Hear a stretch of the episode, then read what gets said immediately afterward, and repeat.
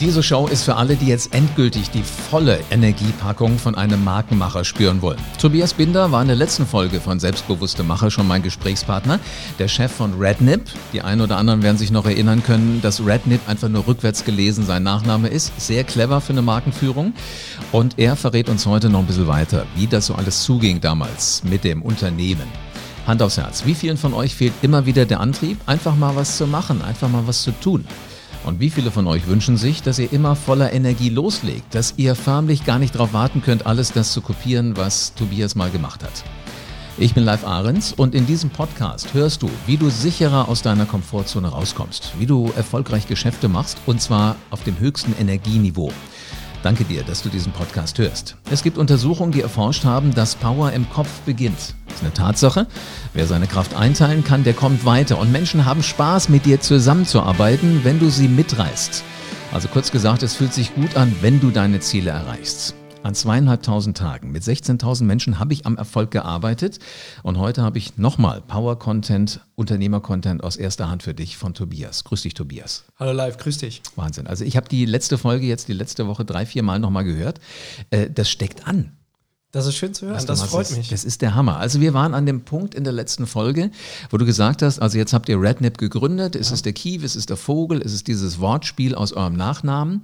Sitzt mal da abends am, am Abendbrottisch, dein Bruder und du, und sagt mal, komm, jetzt ist es mal Zeit mit der Marke, was können wir so alles äh, an seltsamen Dingen machen oder ist das schon ein Prozess über eine Zeit? Ich das ist auf jeden Fall ein Prozess, äh, die, die wirklich, der wirklich lange gedauert hat. Ne? Wir hatten in der letzten Folge drüber gesprochen, das hat uns verfolgt, seitdem wir 10, 12 Jahre waren. Und dann ist es ja quasi nochmal 15 Jahre später dann äh, aktueller denn je geworden. Es ist immer im Hinterkopf bei uns gewesen, bei allem, was wir, glaube ich, gemacht haben.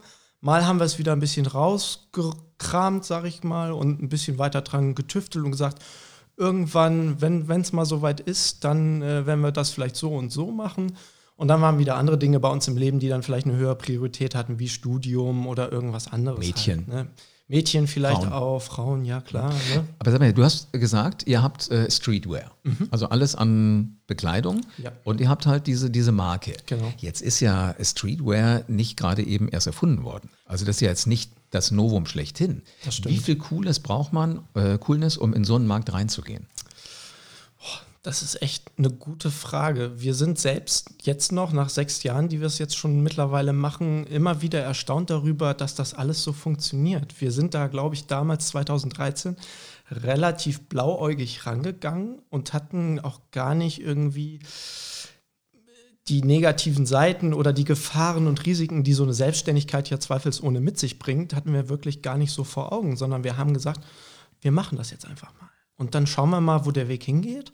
Ist das und der Schlüssel, dass du nicht dir erstmal überlegst, was alles schiefgehen kann? Ich, ihr investiert Geld und ihr macht das, ihr steckt Zeit rein, ich, sondern das einfach sagst, ich mach?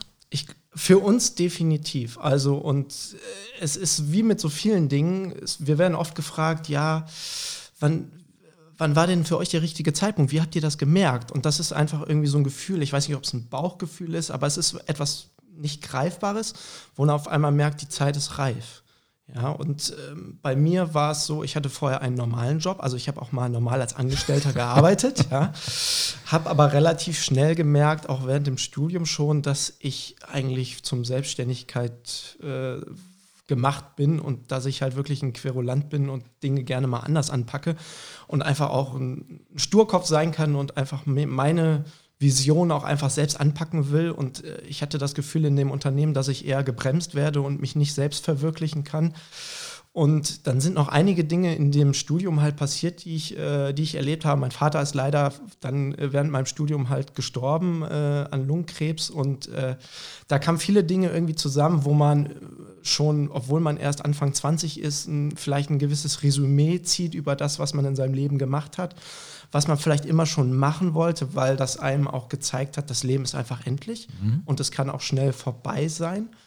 Und ähm, ich war einfach nicht mehr glücklich in dem Unternehmen. Ich habe da, ich habe ein duales Studium gemacht, habe das drei Jahre lang gemacht, wurde dann auch glücklicherweise. Das war, war, aber nicht mehr diese Autosattlerei, in der du warst. Das war nicht mehr die Autosattlerei. Ich habe bei einem großen Discounter. Sag ruhig, wie er äh, heißt. Aldi Süd war das okay. damals und da habe ich wirklich eine ganz tolle Ausbildung genossen. Ich hatte einen ganz tollen Chef oder auch Chefs gehabt am Ende dann.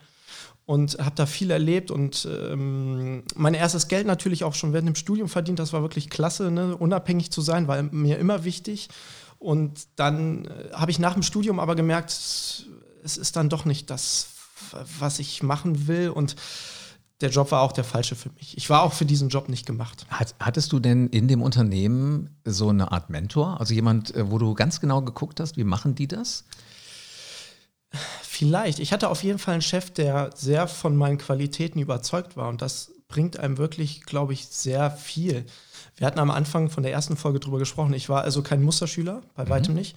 Und mir war von Anfang an klar, für so ein duales Studium, da kann ich mit den Noten nicht überzeugen. Da muss ich mit anderen Sachen überzeugen, weil normalerweise diese dualen Studiengänge wirklich sehr begehrt sind und eigentlich das, du musst eigentlich ein Einserkandidat sein, um da irgendwie einen gib Fuß mir mal, Gib mir mal eine Idee, ne? wie viele Bewerber, wie viele Stellen?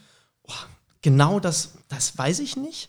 Aber ähm, ich habe es dann auch erst real gemerkt, als ich dann mein Studium begonnen habe und ich gemerkt habe in meiner Klasse quasi, also es ist sehr schulisch, dieses duale Studium, dass da, glaube ich, 90 Prozent wirklich Einser-Schüler waren, die auch wirklich ein Einser-Abi hatten und wo ich, glaube ich, ich hatte ein Abi von 2,5, ist nicht schlecht, aber ist eher durchschnittlich, ja. Und ähm, wo ich dann gemerkt habe, okay, ich bin hier auch schon wieder so ein bisschen Exot. Mhm. Aber, Aber vielleicht ist ja genau das der Schlüssel für deinen Erfolg. Vielleicht. Also du, Schule hat nicht so getaugt, dann warst du in diesem Angestellten-System drin, hast dich genau. aber nie so wohl gefühlt, höre ich daraus. Ja. Kann das sein, dass dein Papa dein Mentor war? Vielleicht heute auch noch ähm, ist, auch wenn er äh, jetzt von woanders aus zukommt. Ja, definitiv, weil mein, mein Vater und auch meine Mutter, also beide, äh, immer schon äh, gesagt haben, wir glauben an euch und an das, was ihr anpackt. Und wenn ihr langen Atem habt, wenn ihr das wirklich wollt, dann könnt ihr das auch erreichen. Wie oft hast du darüber nachgedacht, ob das eine bescheuerte Idee war, ein Streetwear-Label äh, Rednap zu gründen? Ja, äh, flapsig könnte ich jetzt sagen, das mache ich jeden Tag. Aber, aber, aber ganz. Das ist ehrlich. Aber ganz ernsthaft, nie. Also nie. Ich spreche oft mit meinem Bruder auch drüber und wir, wir überlegen halt, ja, war das denn jetzt wirklich richtig? Oder wo hätten wir vielleicht sein können, wenn wir nicht Rednap gemacht haben. Aber diese Gedanken sind so schnell weg, wie sie gekommen sind. Also ähm, ihr seid richtige Vollblutunternehmer, höre ich daraus. Ja, also äh, für, ich fühle mich so gerade jetzt auch nach den sechs Jahren, wo man sagt, man ist in gewisser Weise ein bisschen etabliert ähm, die, die, die schwierigste Zeit ist erstmal hinter einem, wo man sagt, man ist ein bisschen gesettelt, man weiß, wie, mhm. wie das alles läuft, man wächst ja auch mit. Ja. Wie, wie, sieht euer Geschäft heute aus? Also ich habe in der letzten Show schon gesagt, Hamburg könnte euch kennen und äh, Bonn kennt euch definitiv. Warum? Genau, also wir sind in Hamburg geboren. Meine Eltern kommen eigentlich beide aus der Pfalz, fanden aber Hamburg immer total attraktiv, einfach als Stadt. Und dann äh, sind meine Eltern tatsächlich auch nach Hamburg dann gezogen. Mein Vater hatte ja Jura studiert, ähm, war dann da als äh, Rechtsanwalt auch und hatte dann bei der Deutschen Bundespost angefangen und wurde dann aber in die Zentrale nach äh, Bonn berufen für die Postbank.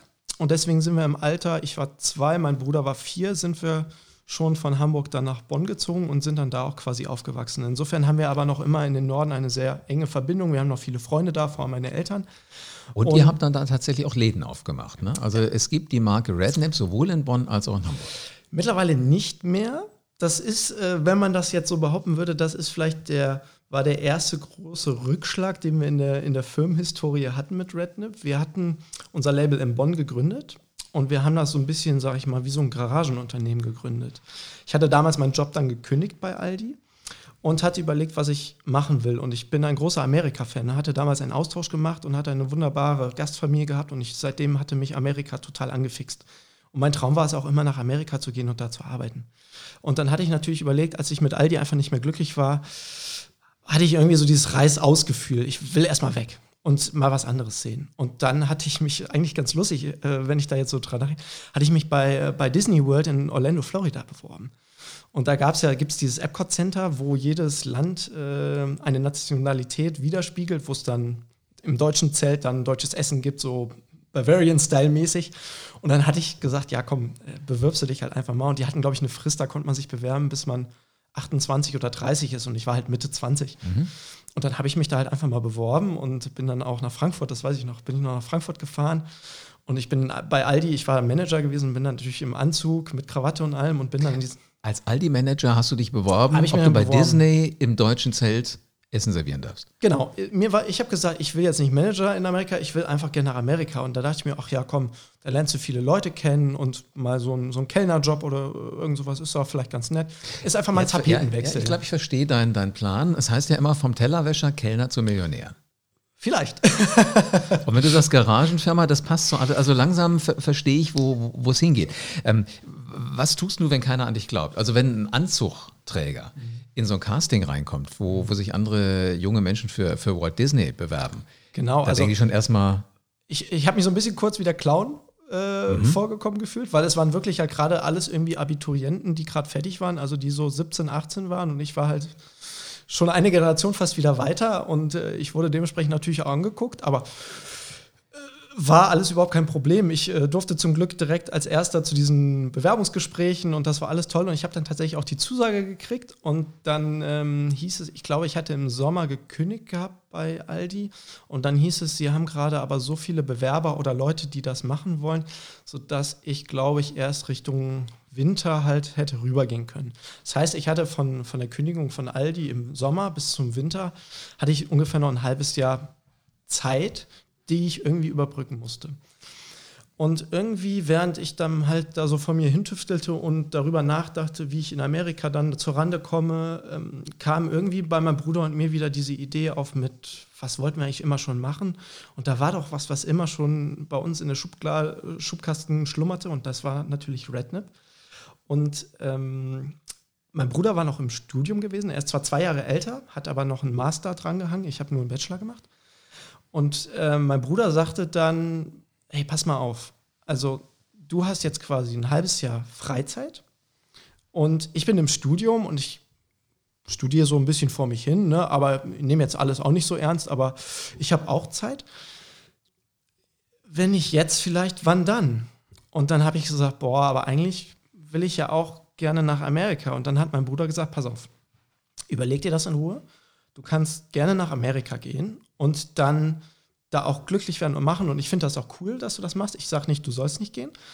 Mein Bruder hat aber gesagt, wenn du jetzt nach Amerika gehst in einem halben Jahr und nächstes Jahr wiederkommst, oder vielleicht kann es ja auch sein, du findest das so toll, dass du da weiterarbeitest oder rumtingelst noch in anderen Ländern, dann wird die Chance, dass wir Rednap gemeinsam als Familie gründen, was wir machen würden, sehr, sehr gering, weil ich bin dann fertig mit meinem Studium und ich werde alleine das nicht gründen wollen. Und ich werde dann mir halt einen geeigneten Job suchen, wo ich mein Geld verdiene und auf eigenen Beinen stehe. Und insofern hat mein Bruder gesagt, ohne mir die Pistole auf die Brust zu setzen und mich unter Druck zu setzen, hat er einfach gesagt, nimm dir die Zeit, überlegst dir, wenn wir Rednap aber machen wollen, dann müssen wir es jetzt machen und dann musst du hier bleiben. Mhm. Und dann habe ich drüber nachgedacht, aber es kam relativ schnell eigentlich dann äh, die Entscheidung, dass ich gesagt habe, naja, Amerika kann ich eigentlich auch irgendwann später machen. Und wenn Rednap nicht klappt, dann kann ich mich noch immer da bewerben oder äh, woanders bewerben in Amerika. Was ich dann einfach gemacht habe, ich bin da wieder ganz pragmatisch rangegangen. Ich habe dann einfach dem Walt Disney Center geschrieben, habe gesagt, pass auf, so sieht's aus. Wir überlegen gerade als Familie eine Firma zu gründen. Ich habe die Zusage bei euch. Wie lange ist diese Zusage denn gültig? Könnt ihr mich nicht irgendwie parken bei euren äh, Bewerbern? Im Pool? Im Pool. Ich mache auch gerne dann, wenn es nochmal soweit sein sollte, nochmal einen Bewerbungstest. Überhaupt kein Problem. Aber ich brauche wahrscheinlich ein, zwei Jahre, um zu gucken, hat das Substanz, was wir machen? Und dann schrieben sie mir zurück, ja, solange du unter 30 bist, behalten wir dich im Pool und dann meldest dich dann einfach. Ach, wie cool. Und dann also hatte ich also so einen kleinen Plan B noch so klar quasi, wo ich gesagt habe, okay, passt. Aber so, sowas kann ja extrem wichtig sein. Also im Grunde genommen, du hast aus Langeweile ein Unternehmen gegründet, mhm. weil du halt einfach Zeit hattest, hättest du auch reinsetzen können oder nochmal rudern gehen können, mhm. was du ja auch früher gerne gemacht hast. Und dann kam diese, dieses Angebot, dass du halt weißt, du könntest hingehen. Mhm. Also wenn, wenn Rednap schiefgegangen wäre, dann genau. wärst du bei Disney gewesen für ein Jahr und hättest da... Das die Amerika -Schluss. Genau, also es war eine ganz komfortable Lösung, die wir dann irgendwie hatten. Und als das dann feststand, war für mich, für mich natürlich klar und habe gesagt, ja, äh, na klar machen wir dann Rednap jetzt. Das klingt für mich so, als hättet ihr dieses Sprichwort gelebt, Leben ist das, was passiert, während du Pläne machst. Ja. Also du machst den Plan, du willst nach Amerika gehen, für ein Jahr, glaube ich, ist das immer, ne? Genau, das waren, glaube ich, 10, 12 Monate. So. Genau. Und äh, dann kommt dein Bruder mal eben dazwischen gegrätscht und sagt, du, also wenn wir Rednap gründen wollen, dann jetzt. Auf einmal ist der Plan wieder so ein Stück weit korrigiert, weil das Leben dir dazwischen ja, kam. Also ich glaube, dieses Sprichwort, ne, das Leben kommt dann doch immer ganz anders, als man es plant, äh, da ist definitiv irgendwas dran. Und da, auch das begleitet mich gefühlt irgendwie mein ganzes Leben, ja. So, und jetzt hat Mickey Mouse dann nicht dich als Mitarbeiter gehabt. Genau. Sondern du hast hier gesagt, wir machen Streetwear. War das sofort klar, dass es Streetwear wird? Also nicht, Das- hätten, hätten ja auch feine Anzüge oder Socken sein können. Genau, wir haben einfach gesagt, wir müssen natürlich mit unserer Marke das machen, was wir auch, wo wir voll hinterstehen und was das ist, was uns einfach, einfach Spaß macht. Und wir waren äh, damals in, in der jugendlichen Zeit, haben wir halt einfach gern Streetwear getragen. Wir waren immer lockerer unterwegs und haben lieber einen schlabberigen Pulli getragen oder dieses Skate-Streetwear-mäßige. Das hat uns irgendwie immer ganz gut gefallen. Und ähm, ich fühle mich auch im Anzug wohl. Ich bin auch vier Jahre gerne äh, als Pinguin bei Aldi rumgelaufen. Ich habe mich da nicht unwohl gefühlt, ne? Aber ähm, wenn ich die Wahl habe, nehme ich dann doch lieber äh, das lockere T-Shirt und, und die lockere Hose, ne? Also ihr habt schon auch so ein bisschen danach geguckt, dass ihr in einen Bereich unternehmerisch geht, wo ihr euch komplett mit identifiziert. Absolut. Ich glaube, das ist auch enorm wichtig, dass man sich das, bevor man gründet, auch wirklich selbst hinterfragt und offen und ehrlich ist. Ähm, äh, ist das wirklich das, was du machen willst und wofür du brennst? Weil ansonsten ist es in meiner Welt schon fast zum Scheitern verdammt. Ist das nicht aber auch gefährlich? Denn in dem Moment, wo du wirklich komplett drin bist, erkennst du ja vielleicht auch so Zeichen der Zeit nicht. Und dann ist ja auf einmal das Lehrgeld, was du zahlen musst, wesentlich höher. Genau, aber du sagtest ja auch gerade eben, dass Streetwear an sich schon echt ultra riskant ist, weil es ist, wir haben das Rad nicht neu erfunden, ja, und es gibt, sage ich jetzt mal, böse gesagt, Klamotten an jeder Ecke, ja, also die, das äh, hat aber nie, da, da haben wir nie einen Gedanken drüber verschwendet. Also das war nie als potenzielle Gefahr für uns, weil wir haben immer gesagt, wir machen die Dinge anders und unser Logo wird so einzigartig und so cool sein, dass, dass die Leute catcht und dass die Leute bereit sind, dafür Geld auszugeben und lieber unsere Marke tragen wollen als andere. Also im Grunde genommen, es ist nicht nachher das T-Shirt oder es ist nicht der Sweater, sondern es ist die Kombination aus dem Logo, aus diesem Kiwi, den ihr da drauf habt, Genau. und aus dem, was ich dann halt um mich rumgewandt Genau, und das war nämlich auch das Grundkonzept, was wir schon als, als Jugendliche hatten. Wir haben gesagt, auf der einen Seite wollen wir gerne einfach eine eigene Marke besitzen. Und dann haben wir gesagt, wenn wir es mal irgendwann schaffen sollten, eine, eine coole Marke zu kreieren, dann könnte die ja auch anderen Leuten gut gefallen. Und es wäre ja toll, wenn auch andere Leute diese Marke so toll finden, dass sie damit rumlaufen und diese, unsere Marke quasi durch die Welt tragen. Genial. Und dann- also im Grunde genommen, es ist nicht der Pullover an sich oder es ist nicht Streetwear, sondern es ist dieses kleine, kleine Accessoire, jetzt in dem Fall bei dir auf der Brust. Ich habe auch schon gesehen, gibt es ja auch ein größer. Genau, mittlerweile haben wir diverse Designs, genau. Und dann sagt man, äh, der Kiwi ist halt meiner. Und den Kiwi will ich auf dem Bauch, auf dem Rücken, wo auch immer haben. Ja, genau, genau das. Ne? Und ähm, deswegen haben wir gesagt, Mensch, wie kann man denn die Marke am besten transportieren? Und dann ha haben wir uns umgeschaut und geguckt, was wir tragen. Und wie gesagt, wir waren sehr markenaffin und fanden manche Marken einfach toll und haben dann einfach viel diese Marken getragen. Und dann haben wir gesagt, so ganz, wie man halt so im jugendlichen Leichtsinn sagt, naja, was die können, können wir doch auch. So, dann habt ihr, habt ihr Streetwear besorgt, habt den Kiwi da drauf gepackt Genau. und äh, der ist immer schön reingestickt. Genau, mittlerweile haben wir ihn auch reingestickt. Das kam dann aber auch erst zwei, drei Jahre, nachdem wir das gegründet hatten. Was ganz äh, interessant ist und was die Leute heute noch ein bisschen abfeiern bei uns, ist, dass wir das damals in meiner eigenen Wohnung quasi gegründet haben, das Unternehmen. Und wir äh, haben natürlich versucht, so viel Geld wie möglich zu sparen. Und dann haben wir geguckt, okay, wie kriegt man denn die Logos auf die Textilien? Und dann bietet sich halt der klassische Siebdruck dafür an. Und dann haben wir gesagt, Mensch, das können wir doch auch selbst machen. Und dann sind wir zu einer Textildesignerin gegangen, in Münster war das damals, und haben so einen äh, Siebdruckkurs gemacht. Und die hat uns dann das Siebdrucken beigebracht an, äh, an einem Tag. Und dann haben wir zu Hause bei mir, habe ich äh, damals mein, ich glaube, es war mein Esszimmer in der, in der Wohnung, haben wir halt so eine kleine Druckwerkstatt reingebaut und haben uns so eine Druckmaschine und alles und haben natürlich viel bei YouTube einfach uns schlau gemacht, wie was wo funktioniert und haben dann einfach mal angefangen, uns, äh, irgendwelche Muster-T-Shirts halt dann zu bedrucken und erstaunlicherweise hat das direkt irgendwie super funktioniert. Und um diese wasserbasierte Druckfarbe ähm, äh, waschfest zu machen, muss äh, eine Hitze erzeugt werden. Und das kann man zu Hause ganz einfach machen, indem man einen Backofen auf 160 Grad stellt und dieses T-Shirt, wenn es gedruckt ist, dann einfach für vier bis sechs Minuten in diesen Backofen steckt. Also haben wir dann teilweise 10, 12 Stunden gedruckt und meinen Backofen vollgepackt mit T-Shirts und Hoodies und haben uns da schön zusammen die T-Shirts und Hoodies gebacken und haben dann äh, mit Hilfe von Freunden einfach unseren ersten eigenen Online-Shop gebastelt und haben einfach mal gestartet. Ist das cool. Ich hätte jetzt erwartet, dass du sagst, wir haben erstmal mit Kartoffeldruck angefangen. Na, ein bisschen, Also bisschen das ihr- professioneller das wollten seid wir es dann auch schon machen, genau. Sehr, sehr schön. Und äh, dann habt ihr, seid ihr auf die Suche gegangen, wo kriege ich gescheites Material her? Also wo Genau. gefallen euch vom Stoff her die, die T-Shirts, die, die, die Hoodies, die Genau, auch, Sweatshirts? auch da haben wir uns, sage ich mal, in Anführungszeichen Mitbewerber einfach angeschaut. Für uns war immer schon klar, wir wollen Premium-Qualität haben. Ähm, weil unsere Marke Premium ist, dann muss auch das Textil Premium sein. Das war immer unser Anspruch. Und dann haben wir einfach ausprobiert, von ganz vielen Textillieferanten uns einfach Muster schicken lassen, haben die bedruckt, haben die gewaschen, beim Sport getragen, zu heiß gewaschen, gebügelt, einfach uns dann eine Liste gemacht, eine Excel-Tabelle, wie äh, sieht was aus nach fünf Waschgängen, nach zehn Waschgängen und einfach geschaut, was, was kann man da so machen. Und dann sind wir auf einen Hersteller gekommen, der zufälligerweise auch äh, nachhaltig produzierte T-Shirts hatte, die aus äh, nachhaltigen Materialien auch bestehen. Und dann haben wir dann gesagt, das passt irgendwie von allem gut zusammen. Und dann haben wir mit diesem Hersteller dann auch wirklich äh, angefangen, dann größere Stückzahlen quasi selbst zu produzieren, genau. Was für, was für ein Weg. Unglaublich. Gibt es denn Momente, wo ihr auch mal richtig irgendwie daneben gelegen habt? Weil es klingt so, ihr seid zwar vorsichtig, ihr geht da mhm. schon mit, mit einem vorsichtigen Auge, mit einem vorsichtigen mhm. Händchen ran, aber irgendwas muss doch mal richtig in die Hose gehen. Also keine Ahnung, weil, weil, weil die Kiwis auf einmal hatten die auf einmal Löwenmaul oder irgendwas. nee, das hatten wir eigentlich überhaupt nicht. Und wir hatten gerade eben schon mal über Hamburg auch gesprochen und wir hatten gesagt, ähm, wenn das mit dem Online-Shop, beziehungsweise wenn diese T-Shirts irgendwie, wenn wir den Eindruck haben, die sind, die sind ähm, für die Kunden tragbar, dann versuchen wir sie auch einfach für einen ordentlichen Preis zu verkaufen.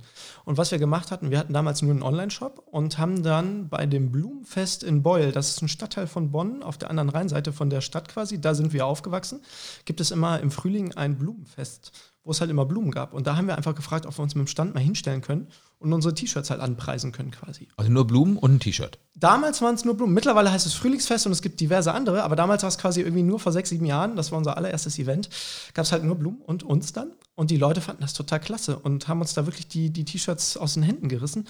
Und das war so der Punkt, wo wir gesagt haben, Mensch, also da scheinen wir ja tatsächlich irgendwie was gemacht zu haben, was die Leute anfixt und wo die Leute sagen, Mensch, das finden sie ja richtig toll und, und äh, das wollen sie gerne unterstützen. Und, dann ähm, hat sich zufällig, mein Bruder lebte in der Innenstadt und nebendran, neben seinem Haus, wo er gewohnt hatte, wo er eine Wohnung hatte, äh, ist ein kleiner Laden frei geworden.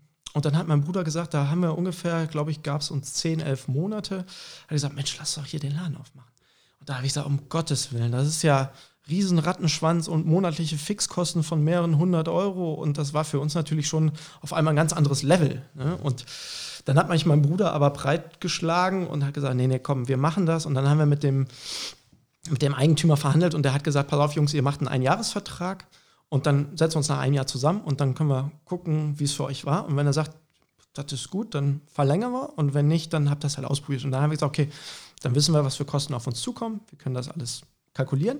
Und dann haben wir es einfach mal gemacht und dann haben wir äh, zwei, zwei Wochen mit Ikea-Regalen dann einfach da den, den Raum, es ist wirklich nur ein Raum, äh, vollgestellt und dann ähm, auf einmal ganz viel Ware noch bestellt und hin und her. Und dann haben wir einfach mal mit dem eigenen Laden losgelegt. Und das war so der, Grundstein für uns, sage ich mal, das wirklich in eine professionellere Richtung dann zu machen. Ja. Und dann habt ihr auch aufgehört, jetzt nicht in deinem, äh, in deiner Küche oder in deiner Druckerei, auch nicht bei deinem Bruder, wenn er nebendran gewohnt hat, sondern ihr hattet dann so eine richtige. Sind, dann haben wir das extern dann auch einfach dann drucken lassen, ne? weil wir dann auch einfach die Zeit nicht mehr hatten. Meine Wohnung sah am Ende wirklich so aus, alles roch irgendwie so ein bisschen nach Druckfarbe. Mhm. Am Ende waren, glaube ich, 50, 60 große Kartons mit Ware in meinem Wohnzimmer gestapelt und ich hatte jetzt nicht die, die Riesenwohnung. Und dann wurde es einfach auch Zeit, den nächsten Schritt zu, zu gehen. Ja. Wie spannend. So, dann habt ihr eine Zeit lang auch einen Laden in, in Hamburg gehabt, den habt ihr dann aber irgendwann wieder zugemacht? Genau, den haben wir zwischenzeitlich aufgemacht, den haben wir zwei Jahre ausprobiert und haben gemerkt, dass Hamburg nicht so funktioniert hat, wie wir es uns erhofft haben. Wir haben keine Miesen gemacht, also das war jetzt kein finanzieller Rückschlag, aber es hat uns einfach gezeigt, das war vielleicht noch ein Schritt zu früh.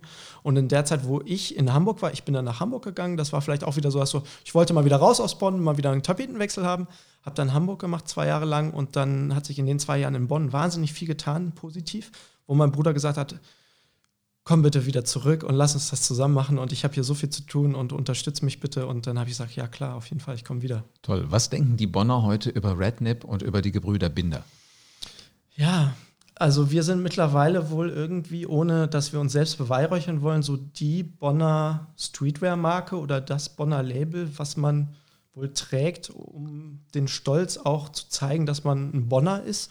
Und das war nie unsere Intention eigentlich, aber das hat sich so irgendwie über die Jahre, weil wir halt viele kleine Straßenfeste in Bonn mitgemacht haben. Wir sind halt sehr gut vernetzt in Bonn, kennen halt super viele Freunde, teilweise auch Selbstständige, die Unternehmen haben, die das natürlich auch total toll fanden und unterstützt haben, wo wir Kooperationen eingegangen sind.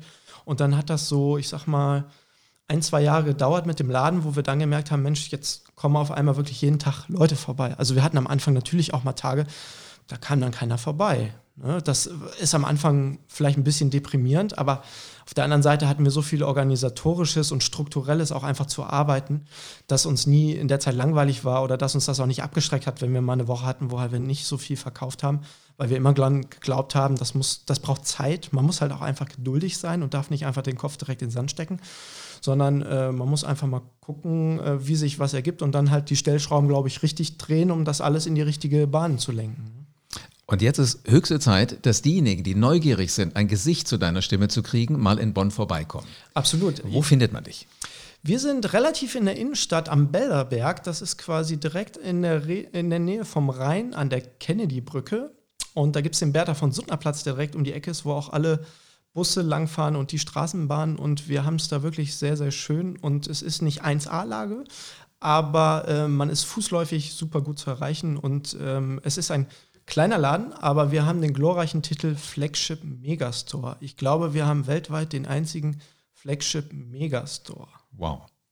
Und die Typen, die da drin sind, die muss man sich einfach mal angeguckt haben.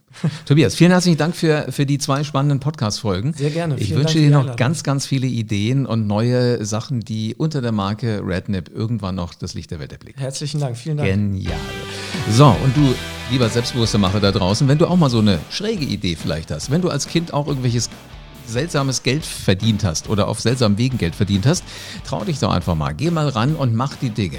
Und unter uns, wenn du was Gescheites zum Anziehen brauchst, also coole Streetwear und eventuell auch noch die eine oder andere Idee brauchst für dein eigenes Business, ich würde tippen, dass Tobias und sein Bruder nicht ganz abgeneigt sind, dir da ein bisschen unter die Arme zu greifen. Also ganz egal, wie groß deine Bedenken sind, vielleicht hast du auch Zweifel, arbeite an deinem Selbstbewusstsein, triff dich mit solchen Typen wie mit Tobias und seinem Bruder und lad dich bei denen mit Energie auf. Und verlass deine Komfortzone. Stell dir doch jetzt schon mal vor, wo immer du auch gerade bist, wie sich das anfühlt, wenn du von anderen Menschen für deine Souveränität beneidet wirst und vor allen Dingen, wenn du dein Leben ab sofort selbst in die Hand nimmst.